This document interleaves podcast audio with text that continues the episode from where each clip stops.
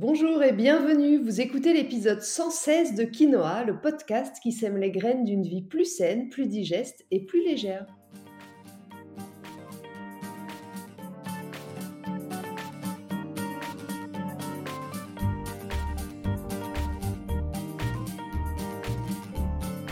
Je suis Julie Coignet, naturopathe spécialisée dans les troubles digestifs et les maladies inflammatoires chroniques de l'intestin.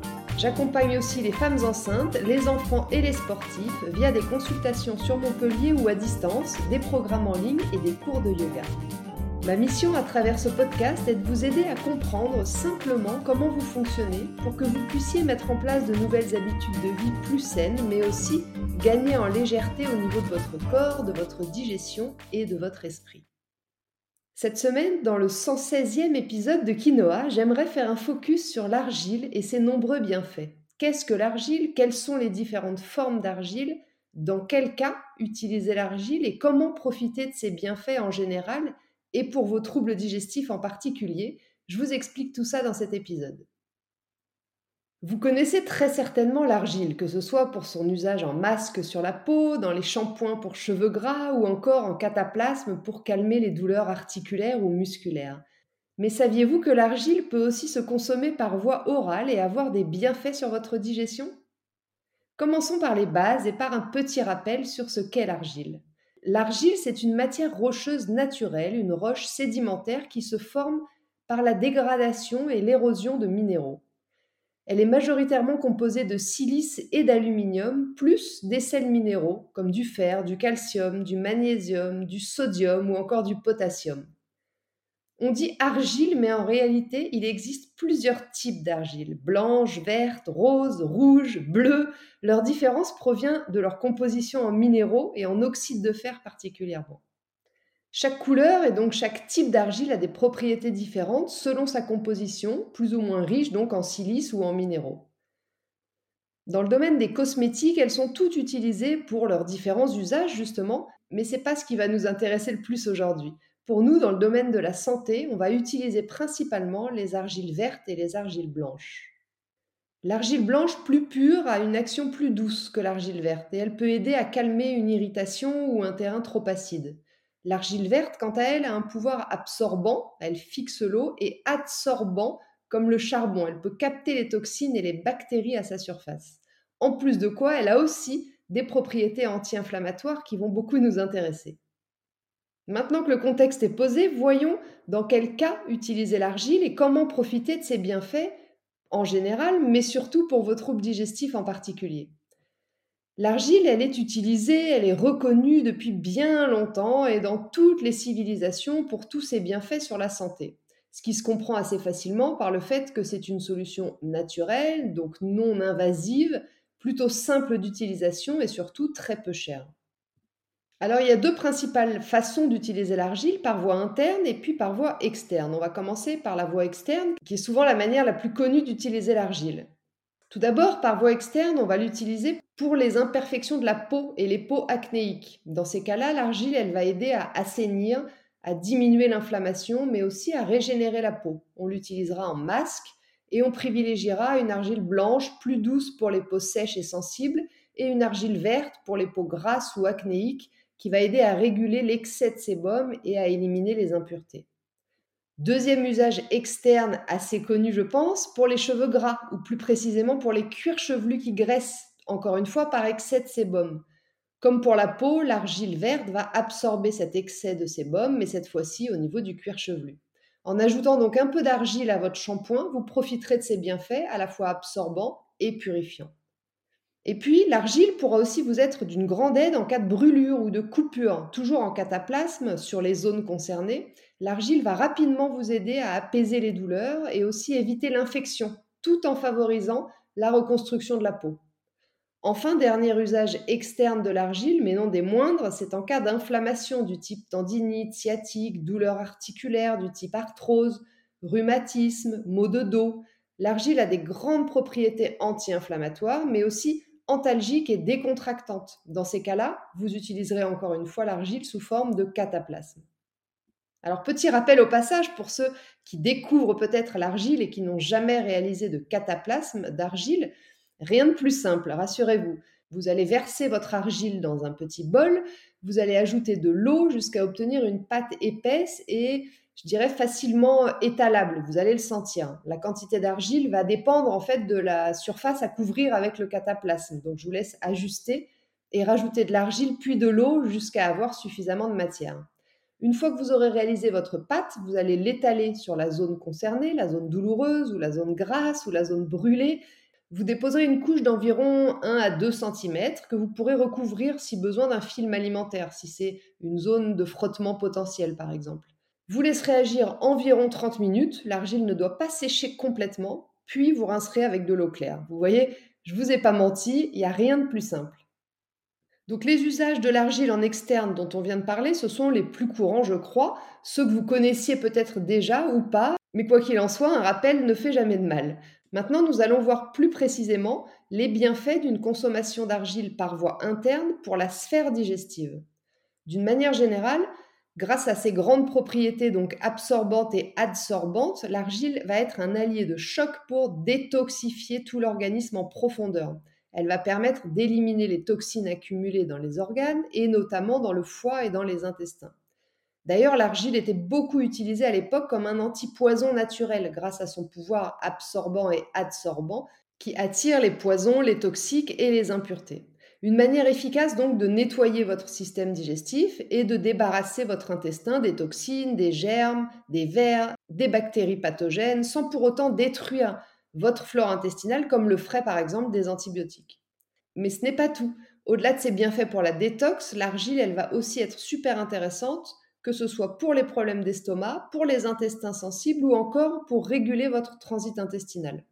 Dans le cas d'un transit paresseux tout d'abord, pour commencer, dans le cas de constipation, l'argile va aider à relancer le mécanisme permettant au transit de se réguler et de fonctionner correctement. Comment? Eh bien, par effet de lest, l'argile va alourdir les selles et donc aider à normaliser le transit. Dans ce cas-là, il vaudra mieux prendre l'argile le soir que le matin, une argile verte, ultra ventilée et minimum 1h30 après le dernier repas de la journée. Attention néanmoins, là je parle d'un transit paresseux et d'une constipation, on va dire, légère à modérée. En cas de constipation sévère et chronique, vous éviterez complètement la prise d'argile, on en reparlera à la fin. Dans le cas inverse d'un transit très ou trop rapide, que ce soit une crise ponctuelle ou une pathologie plus chronique, comme liée à une colopathie fonctionnelle, un intestin irritable ou une maladie inflammatoire chronique, RCH ou Crohn, l'argile va aider à ralentir les transits trop rapides grâce à sa forte capacité d'absorption de liquide. C'est justement ce dont on va se méfier en cas de constipation, mais ici, ça nous intéresse particulièrement. Et puis, autre intérêt de l'argile dans ces cas-là, elle va aussi avoir un rôle de nettoyant, de purifiant, un peu comme le charbon actif, et elle va aider à chasser les proliférations fongiques ou bactériennes. Pour les personnes qui ont un intestin irrité ou inflammé, comme c'est le cas dans les pathologies dont on vient de parler, les pathologies inflammatoires chroniques de l'intestin ou le syndrome de l'intestin irritable, l'argile pourra être d'une grande aide grâce cette fois-ci à ses vertus apaisantes et anti-inflammatoires. Alors on vient beaucoup de parler des bienfaits de l'argile pour les intestins, et tant mieux parce qu'on est nombreux à en avoir besoin et à l'utiliser dans ces cas-là, mais l'argile, elle peut aussi nous aider lorsqu'on a des problèmes digestifs plus hauts au niveau de l'estomac. Parce que comme pour la peau finalement et comme pour l'usage externe, l'argile, elle a de nombreux bienfaits apaisants qui vont être utiles en cas de brûlure d'estomac, de reflux gastrique, de gastrite ou même d'ulcère à l'estomac. D'ailleurs, l'argile est très souvent le principe actif de nombreux médicaments vendus en tant que pansement gastrique. Dans le cas des brûlures d'estomac et des reflux gastriques, l'argile, elle va aider à tapisser les muqueuses de l'estomac, les muqueuses aussi de l'œsophage, et donc elle va les protéger de l'acidité gastrique qui peut être la source d'une irritation ou d'une inflammation.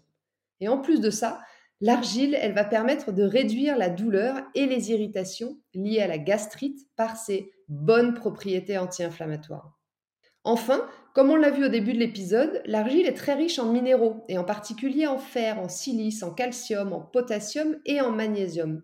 C'est donc aussi pour ça que je vais la conseiller et qu'elle sera globalement conseillée en prévention ou comme remède à certaines carences pour refaire le plein de vitalité.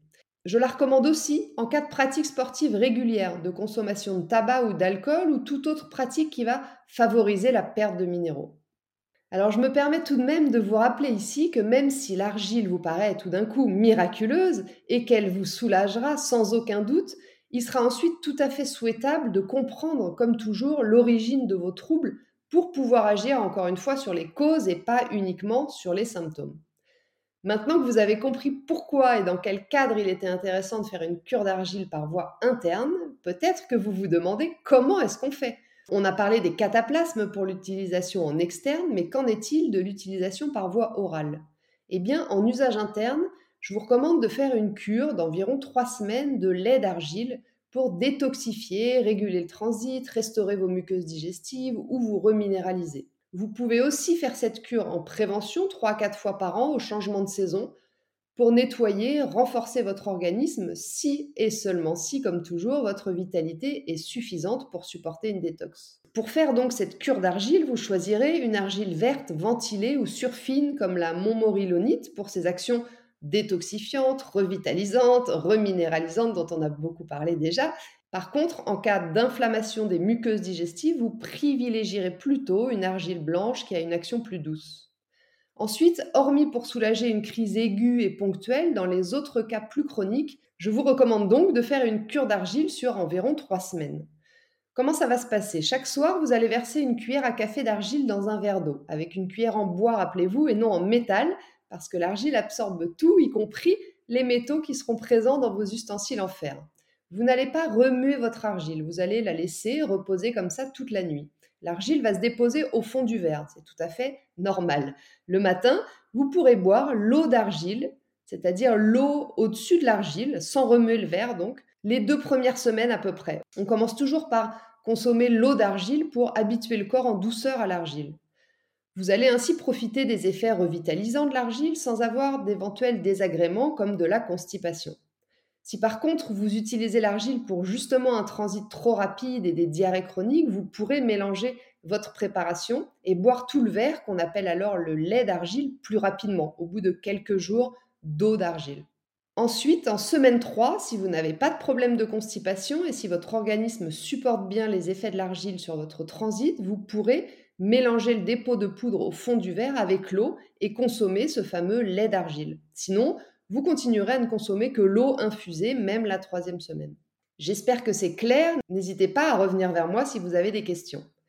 Pour finir, j'aimerais vous préciser quelques précautions à prendre avant de vous lancer dans cette fameuse cure d'argile. Tout d'abord, comme je le disais juste avant, n'utilisez pas d'ustensiles en métal pour manipuler l'argile. Je le répète, mais l'argile absorbe tout, y compris les métaux présents dans les ustensiles en fer, donc préférez vraiment une cuillère en bois.